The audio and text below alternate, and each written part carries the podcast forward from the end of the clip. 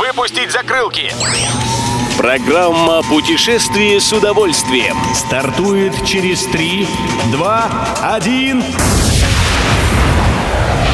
Приветствуем всех любителей путешествий. С вами Тимофей Гордеев. Сегодня в программе вы узнаете, куда ведут маршруты Тибердинского национального парка, поездки в какие города наметили себе россияне на лето и как будут знакомить иностранцев с правилами поведения на Бали. Поехали!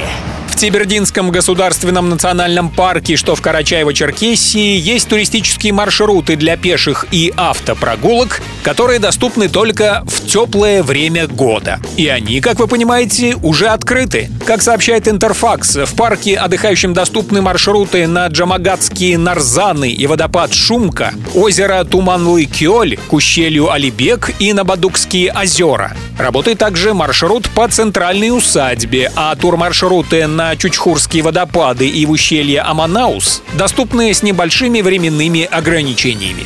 На этих и других маршрутах Тибердинского национального парка перед открытием провели благоустройство. Едем дальше. Три летних месяца пролетят так быстро, что моргнуть не успеете. И если вы еще не наметили себе, как и где провести летний отпуск, поторопитесь. Тем временем многие россияне уже определились, как установили сервисы МТС Travel и Броневик. Их пользователи чаще всего бронируют жилье на летний период в Петербурге, Сочи и Адлере, Анапе, Москве и Казани. Если поставить себе задачу найти жилье по цене ниже, чем она была в разгар прошлогоднего сезона, то самые целеустремленные из вас, мы уверены, добьются желаемого.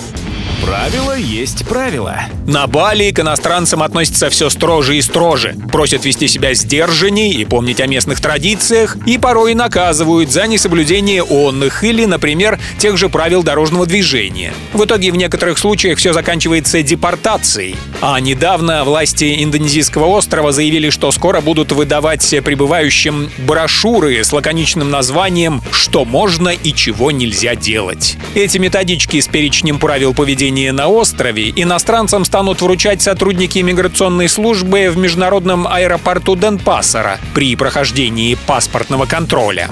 Любой из выпусков «Путешествие с удовольствием» можно послушать, подписавшись на официальный подкаст программ Дорожного радио. Подробности на сайте Дорожное.ру. Дорожное радио вместе в пути. Программа «Путешествие с удовольствием». По будням в 14.30. Только на Дорожном радио.